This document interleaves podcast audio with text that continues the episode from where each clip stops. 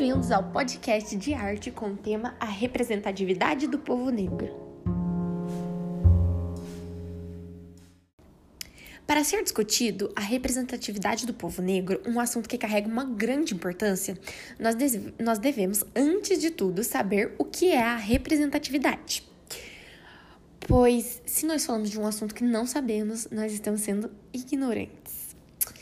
Bom, quando nós tocamos na palavra, alguns exemplos que vêm à nossa cabeça pode ser a bandeira, podem ser bandeiras como o combate ao racismo ou os debates feministas, a luta pelos direitos LGBTQIA+, que todo mundo, quando fala nesse assunto, vem a bandeira colorida do arco-íris.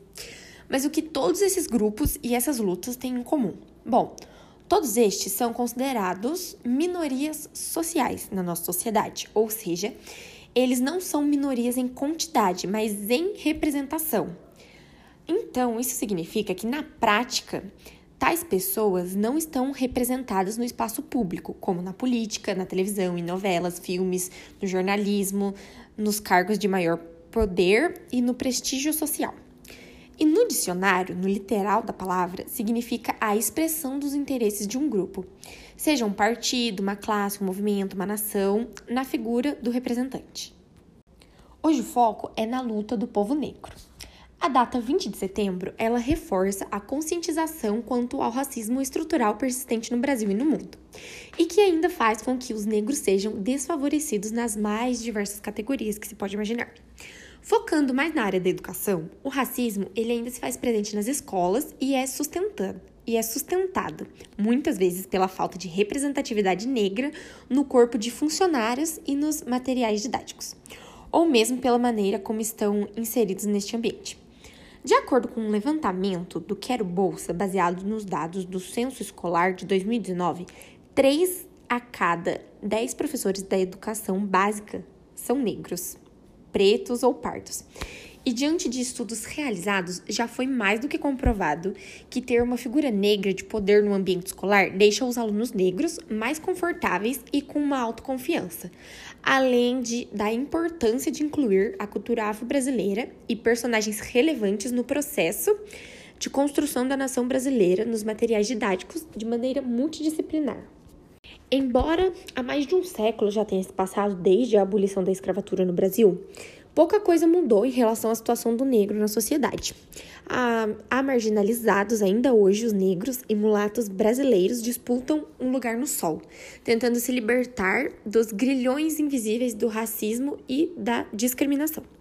Mesmo que as autoridades brasileiras não admitam a existência do preconceito racial, todos sabem que ele existe e que ele está impregnado na estrutura da nossa sociedade.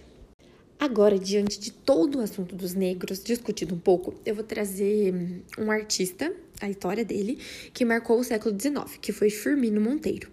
Um pintor que teve uma juventude pobre e exerceu as profissões de encanador, caixeireiro e topógrafo antes de se matricular com 18 anos na Academia Imperial de Belas Artes, onde estudou com Victor Meirelles, Agostinho José da Mata, entre outros nomes de grande peso.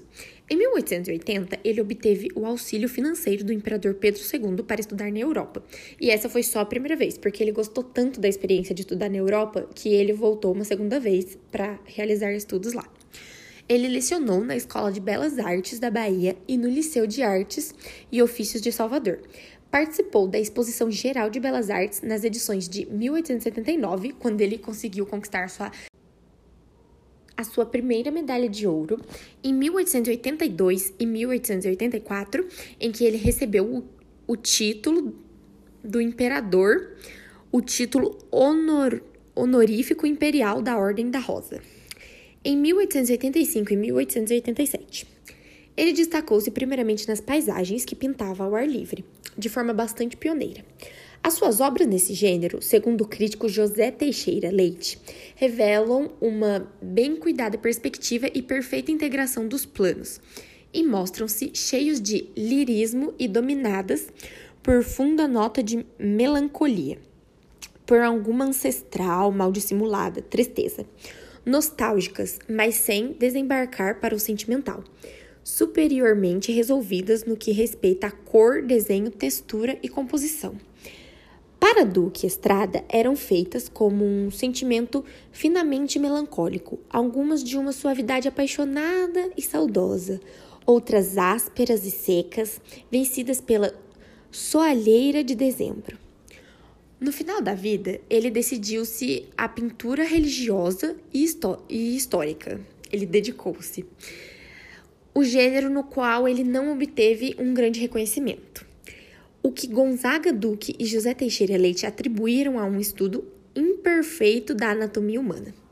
Com tudo isso, para Karen hum, Megerblin, suas telas históricas tinham um olhar inovador sobre os sujeitos históricos, retratando o protagonismo de pessoas comuns sem a pomba idealizada comum ao gênero. O município de Niterói chegou a encomendar-lhe uma grande tela sobre a abolição da escravidão, mas Antônio Firmino faleceu antes de chegar a concluir essa grande obra.